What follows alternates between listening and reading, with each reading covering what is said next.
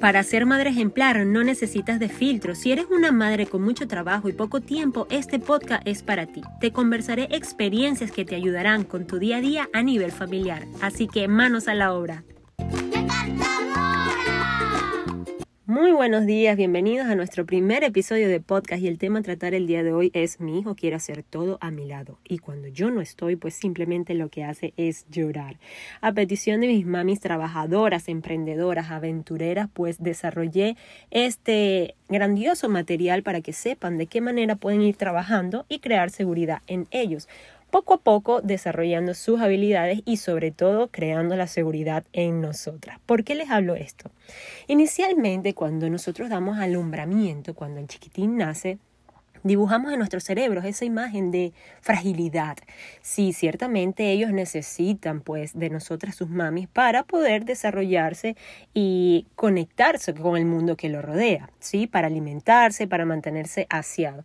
Y ese primer sistema de comunicación que se genera es a través del llanto, así que nosotras estamos 100% alerta a ese llanto, que pensamos siempre que es una caca o hambre.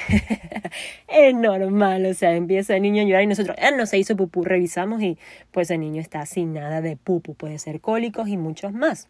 Solo que a medida de su desarrollo nosotros vamos a ir como que descifrando esa comunicación y entendiéndolas, aprendiendo que entendiendo, mejor dicho, que todos los días aprendemos a ser madres. Igualmente ellos todos los días aprenden a adaptarse a nosotros. Esto no es un, esto no es un trabajo eh, fácil, pero siempre y cuando estemos enfocadas y sepamos cuáles son esos hitos del desarrollo para beneficiar a los pequeños, pues ahí vamos a estar en, en apoyo haciéndolo 100% de manera beneficiosa para ellos.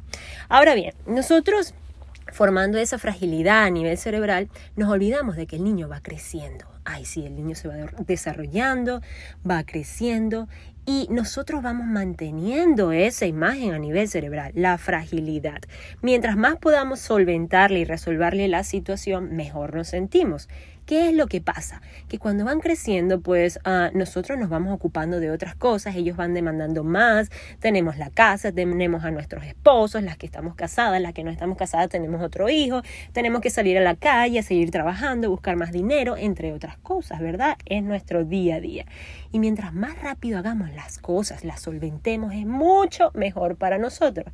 Pero se nos olvida por completo que tenemos que beneficiar el desarrollo de nuestros pequeños, que tenemos que crearles seguridad, confianza, que ellos aprendan a resolver situaciones. Vamos a hablar un poquito de un ejemplo. Va, eh, refléjate en tu familia o capaz y hasta a ti misma te ha pasado esta situación has iniciado eh, objetivos y ese objetivo no se ha culminado.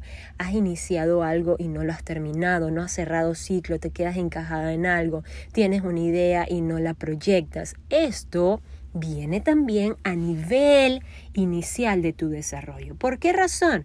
Porque pues simplemente nos costó en esa etapa inicial resolver problemas, sentirnos seguros, crear nuestro tipo de personalidad y mantenerla. ¿Por qué?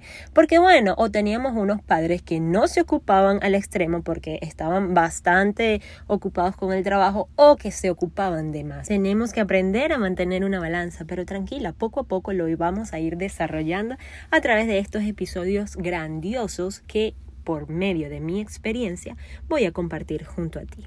Ahora bien, te voy a dar hoy cinco claves para que tú puedas desarrollar en tu pequeño esa seguridad y tranquilidad.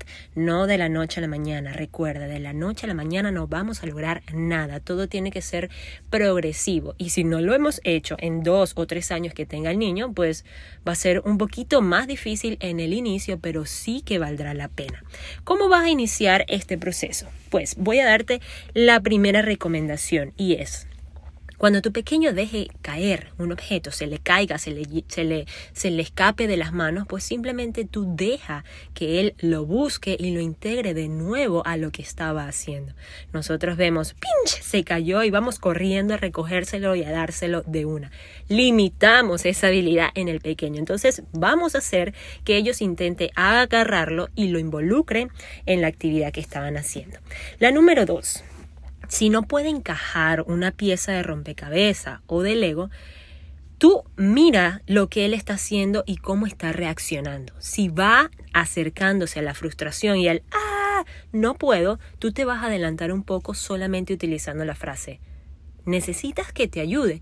Si él te da permiso para que lo ayudes, pues simplemente tú vas a agarrar la pieza y la vas a sobreponer, la vas a ubicar. No vas a hacer todo el objetivo, no vas a hacer toda la actividad, simplemente reubicarla para que él la pueda consolidar por sí solo. Sintió la ayuda, pero sabe que él lo pudo lograr. Vamos con la número 3. Tenemos que darle tiempo a nuestros pequeños para que jueguen libremente. A través del juego libre ellos van a generar creatividad, seguridad, confianza, entre otros objetivos. La número cuatro, así como existe un juego libre, tiene que existir un juego guiado. Yo solamente te pido 3, 4, 5 minutos con tu pequeño para jugar algo que a él le guste. Hay varias, varias, en varias oportunidades que yo voy a las casas a hacer mi plan familiar 911, son tres días de atención y entrenamiento a nivel de comportamiento y comunicación. Y yo observo como dicen, sí, yo hago juego guiado, pero el juego guiado es lo que la mamá piensa, quiere y desea. Y con los juegos que la mamá piensa, quiere y desea, yo le digo, ya va, ok, ¿cuáles son los objetivos a trabajar? Eh, no sé, ok, este, ¿qué materiales vas a utilizar? Esto, ¿por qué? Porque yo quiero. Entonces tenemos que involucrar al pequeño con, los, con las actividades que a él le gusta, pero con objetivos planificados que tenemos que conocer los hitos del desarrollo para beneficiarlo en sus etapas, ¿ok? Entonces, a través del juego guiado nosotros trabajamos el tiempo en espera, es decir, el niño sabe que tiene que esperar y que va a tener su oportunidad. Este tiempo de espera nos ayuda a nosotros a, a marcar un poco de distancia, es decir, el niño se está bañando y yo le puedo decir, ya vengo, voy a buscar la toalla. Ahí hacemos un desapego pero el niño entiende que tú vas a volver y eso lo vamos generando con el tiempo de espera.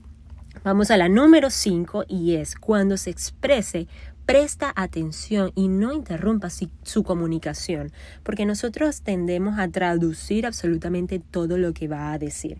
Ahí estamos atropellando, ahí estamos marcando que la dependencia siempre va a ser con nosotros. ¿Por qué? Porque habla y nosotros traducimos absolutamente todo y él nos va generando esa seguridad. Con estas cinco recomendaciones iniciarás el proceso para que tu hijo desarrolle su independencia acorde a su edad.